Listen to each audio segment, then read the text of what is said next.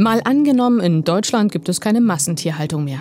Ist Fleisch dann unbezahlbar und geht's den Tieren dann besser?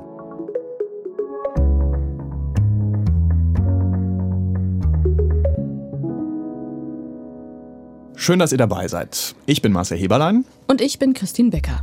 Wir sind beide Korrespondenten im ARD Hauptstadtstudio in Berlin.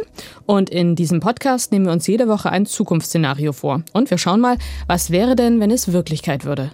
Diese Woche mal angenommen, Massentierhaltung ist in Deutschland abgeschafft. Wenn das so käme, dann könnte sich die Tagesschau in der Zukunft vielleicht so hier anhören. Nutztiere haben in deutschen Ställen doppelt so viel Platz wie noch vor fünf Jahren. Grund sind mehrere Gesetze, die die Bundesregierung eingeführt hatte, um das Tierwohl zu verbessern. Die Preise für Tierprodukte sind auf einen neuen Rekordwert gestiegen. Ein Kilo Hackfleisch kostet jetzt dreimal so viel wie vor den Gesetzesänderungen. Zudem gibt es inzwischen deutlich mehr Vegetarier in Deutschland. Viele geben an, dass sie sich keine Fleischprodukte mehr leisten können. Keine Massentierhaltung mehr in Deutschland. Was wären die Folgen? Das wollen wir heute mal durchspielen. Aber Marcel, bevor wir jetzt so richtig loslegen, lass uns mal definieren, was das denn überhaupt bedeutet. Massentierhaltung ist ja kein wissenschaftlicher Begriff, eher ein politischer. Ja, und viele Landwirte mögen den Begriff gar nicht, die fühlen sich dadurch angeklagt. Viele Tierschützer benutzen ihn ja auch genauso, also anklagend. Manche Bauern sprechen selber lieber von intensiver Tierhaltung, aber geläufiger ist auf jeden Fall der Begriff Massentierhaltung und deshalb lass uns damit jetzt erstmal reingehen und ihn definieren als viele Tiere auf relativ wenig Platz. Genau, Platz ist im Prinzip der entscheidende Punkt. Denn einfach nur viele Tiere, das heißt ja noch nicht zwangsläufig schlechte Haltung. Nö, genau. Und wenige Tiere heißt auch nicht zwangsläufig gute Haltung. Fakt ist auf jeden Fall, viele Tiere in Deutschland werden so gehalten, dass gerade mal die gesetzlichen Mindeststandards erfüllt sind. Das bedeutet dann für ein Huhn zum Beispiel, dass es weniger als ein A4-Blatt Platz hat und ein Mastschwein hat zwischen einem halben und einem ganzen Quadratmeter Platz. Zum Vergleich übrigens, ein Bioschwein hat immerhin fast doppelt so viel Platz und dazu noch einen kleinen Auslauf draußen. Okay, das ist natürlich deutlich mehr. Unser Szenario ist jetzt also, was wäre, wenn alle Rinder, Schweine, Hühner und so weiter in Deutschland in den Ställen viel mehr Platz hätten als bisher? Mhm. Es geht uns aber heute nicht darum, dass es gar kein Fleisch mehr gibt, sondern dass sich die Bedingungen für die Tiere deutlich verbessern. Ne? Genau, wenn der Staat das vorschreiben würde, dann hätte das zuerst mal natürlich deutliche Folgen für Bauern in Deutschland, vor allem für die Landwirte, die konventionell produzieren, also nicht bio. Ja, und mit so einem konventionellen Landwirt habe ich mal gesprochen. Ich bin insofern ein Massentierhalter, weil ich viele Tiere habe in vielen Stellen. Und das heißt in diesem Fall 4000 Schweine. So viele hat Dirk Nienhaus. Er ist in x Generation Bauer im Münsterland und da steht auch sein Familienbetrieb. Ich weiß aber, wie es meinen Tieren geht und ich weiß auch, wie es vor 30 Jahren war, wo wir 200 Schweine gehalten haben in wesentlich kleineren Stellen, dunkleren und engeren Stellen und ich weiß jetzt, wie es jetzt ist im Jahre 2020, wo die Ställe groß sind, viel Luft, viel Licht, alles optimiert fürs Tier ausgelegt ist und deswegen habe ich da überhaupt kein Problem mit, mit dem Begriff Massentierhalter. Wir haben halt viele Tiere. Das ist halt unser Job. Also 4000 Schweine, das ist natürlich auch viel aber auch trotzdem weit entfernt von diesen Riesenanlagen, die es ja auch gibt, wo Zehntausende von Tieren gehalten werden. Ich bin auf Dirk Nienhaus aufmerksam geworden, weil er selbst gedrehte Videos über seinen Hof ins Internet und auch auf Social Media stellt. Und da erklärt er dann auch, wie seine Schweinezucht funktioniert. Zum Beispiel, wie er Schweine zum Schlachten aussucht. Sehen wir den Kollegen zum Beispiel hier? Am besten mal von hinten, um zu schauen. Hey. Äh, wie schaut der Schinken aus? Wie schaut die Rückenpartie aus? Und ähm, ist es ein Mädel, ist es ein Junge? Da ist auch noch ein bisschen Unterschied. Du hast mir die Videos ja gezeigt und ich finde, das sieht so ein bisschen so aus, wie ich mir so einen Schweinestall vorgestellt hätte, also als Nichtbauer. Nicht so richtig idyllisch, könnte man sagen. Klar, also die Tiere leben da nicht auf Stroh, sondern auf einem Betonboden mit Spalten, wo Urin und Kot durchfallen können. Und Kastenstände gibt es auch. Kannst du mal erklären, was ein Kastenstand ist?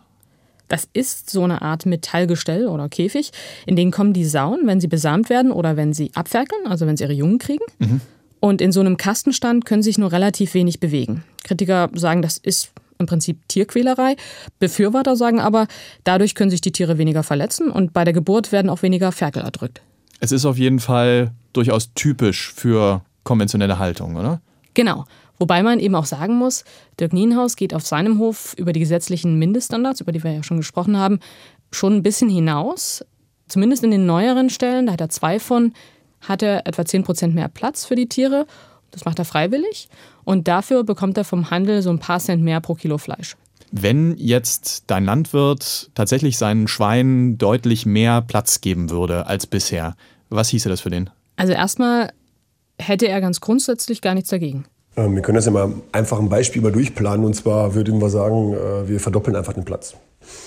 Und mit der Verdopplung hieß es dann für mich, entweder müsste ich das Gleiche nochmal bauen und investieren, um da die gleiche Tierzahl halten zu können. Ähm, das hieße von jetzt auf gleich ein Invest von ungefähr zwei Millionen für mich, so ganz grob über den Daumen. Alternativ könnten wir natürlich auch sagen, wir verringern die Bestände um die Hälfte. Das wäre auch machbar. Und dann geht es natürlich darum, wer finanziert das? Und dann muss es nachher letztendlich über den Preis gehen. Also dann heißt es nachher letztendlich, wenn es den Menschen so viel wert ist, dass wir den Tieren mehr Platz geben, dann müssen es auch die Leute bezahlen, denen es so wichtig ist. Also es wäre am Ende eine Geldfrage. Ja. ja. Wenn wir jetzt mal annehmen, der Verbraucher will nicht mehr zahlen für sein Fleisch, dann hieße das ja, für die Bauern in Deutschland wird die Produktion deutlich teurer, weil sie deutlich höhere Anforderungen erfüllen müssen und sie könnten ihr Fleisch dann schlechter absetzen. Also würden wahrscheinlich einfach auch viele Höfe sterben.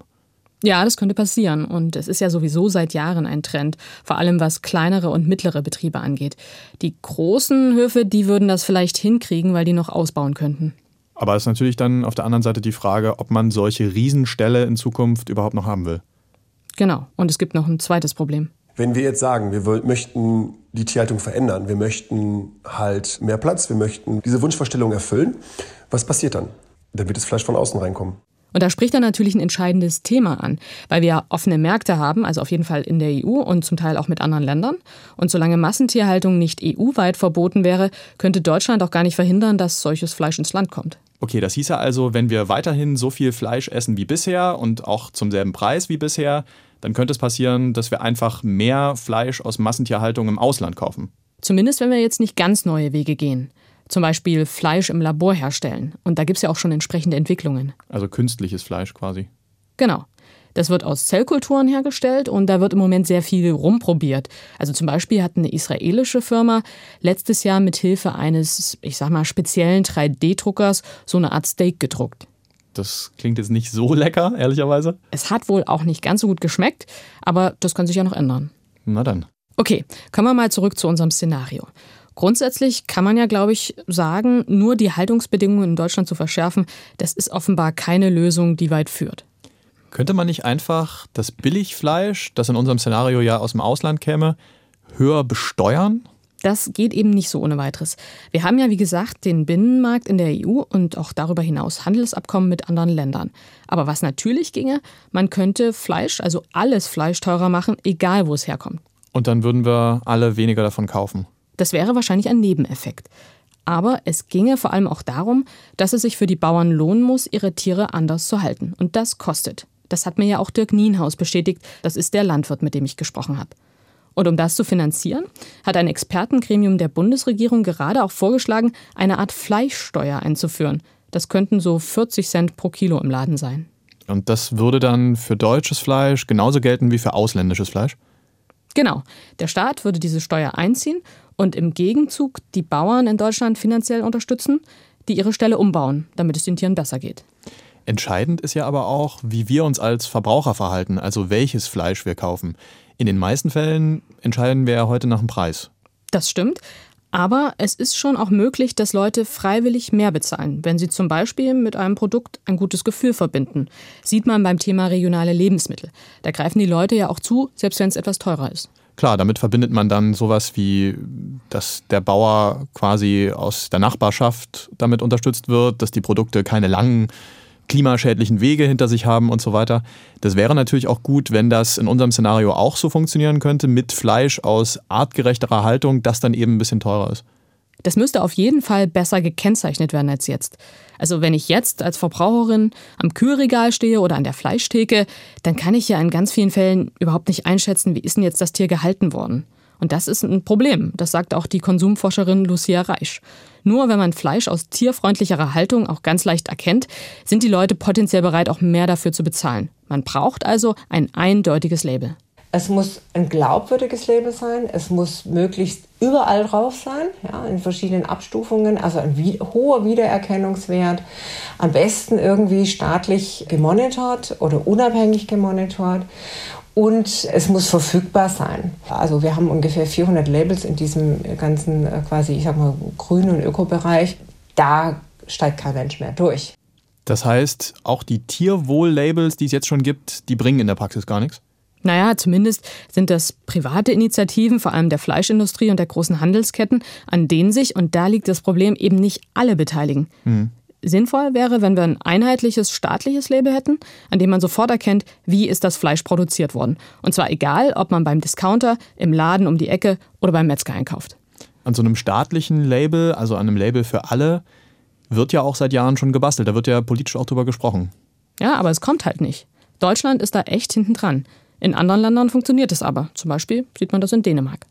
Jetzt mal Label hin oder her. Wenn man das jetzt alles so hört, dann stellt man fest, Fleisch muss wahrscheinlich zwangsläufig teurer werden, wenn wir wollen, dass Tiere besser gehalten werden und dass auch die Bauern immer noch davon leben können. Aber wäre das dann nicht sozial ungerecht, wenn Fleisch deutlich teurer wäre? Also Fleisch nur noch für Reiche quasi? Naja, man kann aber auch fragen, gibt es ein Grundrecht auf Fleisch? Die Argumentation, man darf keine einzelnen Produkte verteuern, weil es da ungerechte Distributionseffekte gibt, die halte ich nur begrenzt für zulässig, weil es hier ja ganz konkrete negative Auswirkungen gibt auf andere Kreaturen. Ne? Also das ist ja nicht kostenlos, sondern dieser unser billige Massenfleischkonsum hat ja ganz konkrete Auswirkungen auf die Schmerzen und das Leiden von ja, Lebewesen. Das sagt die Konsumforscherin Lucia Reisch, mit der ich gesprochen habe. Und sie sagt auch, wenn es natürlich so kommt, dass Fleisch oder auch Milch, Käse, Eier und so weiter und so fort jetzt sehr, sehr teuer würden, dann müsste der Staat unter Umständen schon nachsteuern, also im Extremfall, und denjenigen helfen, die sich das sonst gar nicht mehr leisten könnten. Nachsteuern, was heißt das? Na, so wie es das Wohngeld gibt für Menschen mit geringen Mitteln, könnte es dann sozusagen einen Zuschuss geben für tierische Lebensmittel. Dann müsste man vielleicht auch die Sätze von Hartz-IV-Empfängern erhöhen. Genauso sieht es übrigens das Expertengremium, das die Fleischsteuer empfiehlt. Aber das hieße ja dann auch, der Staat subventioniert Fleisch- und Milchprodukte. Warum denn gerade das und nicht was anderes? Das könnte man ja dann auch fragen. Das stimmt. Wahrscheinlich könnte der Einzelne so einen Zuschuss dann ja auch für was anderes ausgeben. Aber grundsätzlich ist es natürlich eine gesellschaftspolitische Frage. Derzeit ernähren sich in Deutschland vielleicht so 10 Prozent der Menschen vegetarisch und vielleicht ein, zwei Prozent vegan. Tendenz zwar steigend, aber Fakt ist, die meisten essen Fleisch und eben auch Eier, Milch und Käse. Das sind auch, nennen wir es mal, Bestandteile der traditionellen Küche. Und wenn die für bestimmte Teile der Bevölkerung unerschwinglich würden, könnte das natürlich, ich sage jetzt mal im Extremfall, auch zu sozialen Unruhen führen. Hm. Auf jeden Fall ist es ein total emotionales Thema. Ne? Also vor Jahren zum Beispiel gab es ja diese Debatte, die die Grünen mal angestoßen hatten, die gesagt haben, äh, an einem Tag in der Woche könnte man in öffentlichen Kantinen ja mal auf Fleisch verzichten, also Stichwort Veggie Day. Und da war dann auch schon der Teufel los. Also in jedem Fall gehen wir in unserem Szenario nicht davon aus, dass alle Vegetarier werden. Nein. Aber wahrscheinlich würden die Menschen, wenn die Preise höher sind, bewusster und weniger Fleisch essen.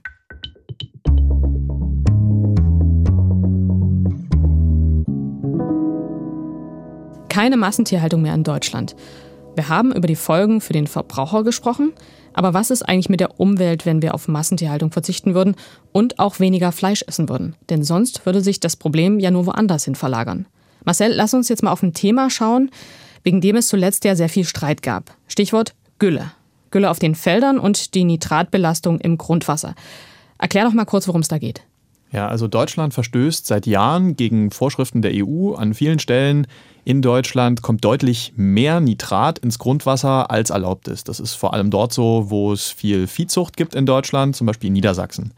Das Nitratproblem kommt hauptsächlich aus der Massentierhaltung, aus der Gülle, die da anfällt, also von den Exkrementen der Tiere. Die wird als Dünger auf den Feldern ausgebracht, damit die Pflanzen besser wachsen. Das ist auch gut, aber es ist zu viel des Guten. Zu viel Dünger, die Pflanzen können das Nitrat nicht komplett aufnehmen. Deshalb wird es aus dem Boden ausgewaschen und gelangt so am Ende ins Grundwasser und auch in Seen und Meere, wo es zu stärkerem Algenwachstum kommen kann. Und das hat dann wieder andere Probleme zur Folge. Wenn wir nun aber insgesamt weniger Tiere hätten oder zumindest mal weniger geballt auf einem Flecken, so wie jetzt, dann würde im Prinzip das Grundwasser besser werden, auch die Wasserqualität der Seen würde zunehmen, weil alles weniger mit Nitrat belastet wäre. Ja, Experten beschreiben die Nitratbelastung als ein Beispiel für versteckte Kosten von unserem Fleisch. Eigentlich ist unser Fleisch gar nicht so billig, wie es erstmal scheint, hat mir Knut Ehlers erzählt vom Umweltbundesamt. Es ist auch jetzt schon teuer. Nur sie zahlen den Preis nicht an der Ladentheke. Da muss dann beispielsweise der Trinkwasserversorger einspringen, wenn er aufgrund von zu hohen Nitratgehalten in seinem Grundwasser Boden verlegen muss, Boden stilllegen muss, Boden tiefer legen muss, das Wasser stärker vermischen muss, damit er die Grenzwerte einhält. Also unsere Trinkwasserversorgung wird zu großen Teilen aus Grundwasser gedeckt. Und wenn das mit Nitrat belastet ist, dann muss der Wasserversorger eben das Problem lösen und letztlich zahlen wir die Kosten dafür als Verbraucher, weil der Versorger diese Kosten eben an uns weitergibt durch höhere Wasserpreise. Wir hätten also einen klaren Vorteil in unserem Szenario ohne Massentierhaltung, weil die Wasserversorger weniger Aufwand treiben müssten und unser Trinkwasser letztlich billiger werden könnte. Mhm. Und das sind auch nicht die einzigen versteckten Umweltkosten, zu denen die Fleischproduktion beiträgt. Durch Überdüngung, und da spielt natürlich die viele Gülle auch eine Rolle, wird auch die Artenvielfalt eingeschränkt. Das hat mir Manfred Niekisch erklärt vom Sachverständigenrat für Umweltfragen. Das liegt ganz einfach daran, dass auf nährstoffreichen Böden, also auf überdüngten Böden beispielsweise, eben die Artenvielfalt viel geringer ist. Bodenbrüter wie der Kiebitz und viele andere Vogelarten finden dann nicht mehr ausreichend Raum beispielsweise für ihre Brut, aber auch die Singvögel, die sich von Sämereien oder von Insekten ernähren, finden auf diesen Flächen dann eben nicht mehr ausreichend Nahrung, weil beispielsweise auch die Insekten natürlich davon leben, dass wir eine große Vielfalt an Nahrungspflanzen für sie haben. Und wenn wir jetzt keine Massentierhaltung mehr hätten und damit weniger Überdüngung, dann könnte das auch die Artenvielfalt wieder steigern. Ja, das klingt erstmal ganz klar positiv. Denken wir das gleich mal noch weiter. Wie sieht es denn mit dem Klimaschutz aus? Ja, auch da könnte sich was positiv verändern, wenn wir auf Massentierhaltung verzichten. Wir könnten also Treibhausgase einsparen. Da geht es zum Beispiel um Methan, das Kühe ausrülpsen und auspupsen. Insgesamt 4% des Ausstoßes von Treibhausgasen in Deutschland kommt aktuell aus der Viehhaltung und wenn wir die ein bisschen reduzieren würden, dann könnten wir da was einsparen. Aber 4% klingt jetzt ehrlich gesagt nicht so viel. Naja, wir haben uns ja ehrgeizige Ziele gesetzt in Deutschland, was den Klimaschutz angeht. Also wir wollen deutlich runter mit dem CO2 bis äh, spätestens 2050 unterm Strich sogar gar kein CO2 mehr ausstoßen. Und um das zu erreichen, müssen halt alle Bereiche was beitragen, also CO2 einsparen und da hilft halt jedes bisschen. Kleinvieh macht also auch Mist. Wir haben auf jeden Fall zu wenige solche Wortspiele bisher verwendet, finde ich. Eindeutig. Sauerei. Massentierhaltung ist auf jeden Fall ein Problem für die Umwelt. Auch deswegen, weil viele Tiere auch bedeuten, man braucht viel Futter. Aktuell ist es so, und das muss man sich mal auf der Zunge zergehen lassen, dass wir 60 Prozent der Ackerfläche in Deutschland nur dafür benutzen, dass wir Tierfutter herstellen, also Mais anbauen zum Beispiel. Und das, was wir da herstellen, das reicht noch nicht mal. Wir kaufen zusätzlich noch im Ausland Tierfutter ein, in Brasilien zum Beispiel, vor allem Soja das wir dann hier an unsere Tiere verfüttern. Und damit das in Brasilien angebaut werden kann, wird dort oft Urwald gerodet und dadurch wird eine Menge CO2 frei. Also im Umkehrschluss, wenn wir die Massentierhaltung in Deutschland einstellen und vielleicht auch generell weniger Tiere halten und essen, dann wird es besser. Dann sinkt auf jeden Fall der ökonomische Druck auf solche Flächen, also auch auf Flächen in Brasilien, auf Waldgebiete in Brasilien und dann tun wir was für den Klimaschutz.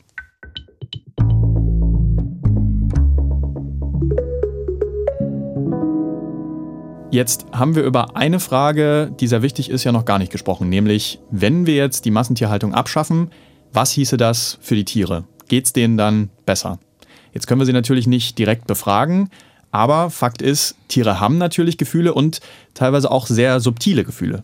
Wenn aus einer Herde eine Kuh zum Schlachthof ging und eine andere Kuh war eine Freundin von dieser Kuh, dann wird die andere Kuh ein bisschen apathischer und vielleicht eine Weile weniger fressen. Und man sieht es nicht sofort, wenn man es nicht beobachtet. Aber wenn man es beobachtet, dann merkt man das auch.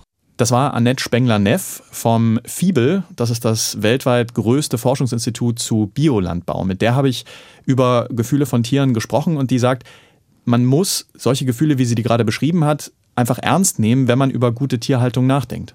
Aber man kann ja jetzt nicht ganz verhindern, dass Kühe geschlachtet werden. Außer natürlich, man lässt es ganz mit der Fleischherstellung. Klar, aber man kann übermäßigen Stress oder Trauer trotzdem versuchen zu vermeiden, sagt sie, indem man zum Beispiel das Muttertier nach der Geburt nicht gleich vom Kalb trennt, weil das eben Trauer verursacht aus ihrer Sicht, sondern dass man die schrittweise voneinander entwöhnt. Es sei besser, sagt die Nutztierforscherin. Ich vermute mal, sowas wäre ja eher möglich, wenn man mehr Zeit und weniger Tiere hätte, also ohne Massentierhaltung. Und das ist ja auch unser Szenario. Würde das denn auch ansonsten das Leben der Tiere deutlich verbessern? Ja, auf jeden Fall, sagt Annette Spengler-Neff. Bei den Schweinen wäre es viel besser, weil die werden heute ja auch auf ganz engem Raum gehalten und können gar nicht ihr Erkundungsverhalten und ihr Spielverhalten ausleben, das ganz ausgeprägt ist bei Schweinen. Die werden apathisch und sie beißen an den Käfigstangen herum, das Einzige, was sie können. Für die wäre das eine ganz große Verbesserung. Bei Hühnchen wäre das übrigens anders. Denen geht es bisher am schlechtesten, sagt Annette Spengler-Neff. Das hat aber vor allem, sagt sie, mit der Züchtung zu tun. Also die werden so gezüchtet, dass sie super schnell wachsen und dann schon nach wenigen Tagen kaum noch laufen können. Das würde sich jetzt auch nicht ändern, nur durch eine bessere Haltung, wenn sie größer sind. Also um denen zu helfen, müsste noch deutlich mehr passieren. Jetzt gibt es ja aber auch manche Tieraktivisten, die sagen, ist eigentlich völlig egal, wie Tiere gehalten werden. Auch wenn sie noch so viel Platz hätten, das ist einfach keine artgerechte Haltung, die gibt es nämlich gar nicht. Ja, da ist Annette Spengler-Neff anderer Meinung. Also die sagt, artgerechte Haltung ist möglich, auch bei Kühen und Schweinen zum Beispiel. Wir werden nie eine Wildsituation hinbekommen.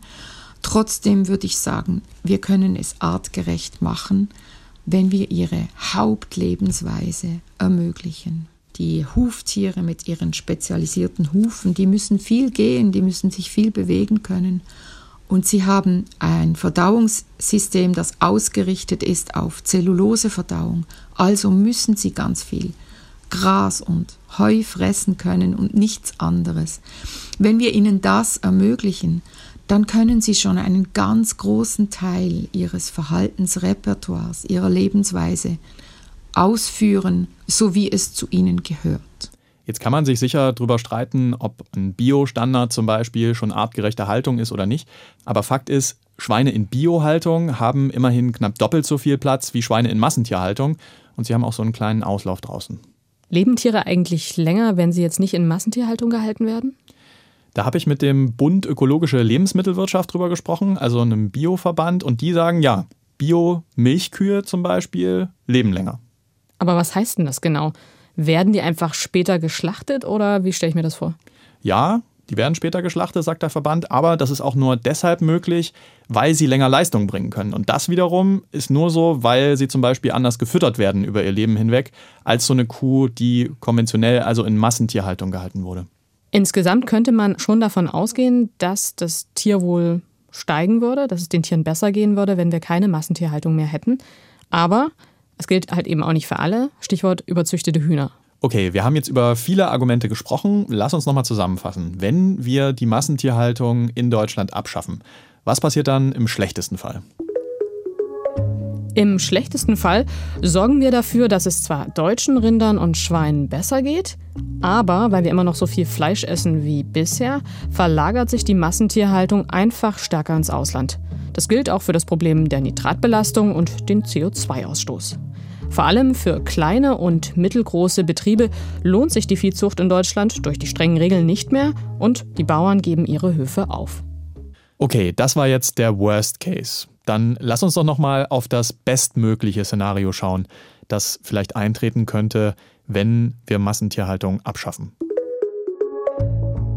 Im besten Fall geht es Schweinen und Kühen deutlich besser, denn sie haben mehr Platz und können artgerechter gehalten werden.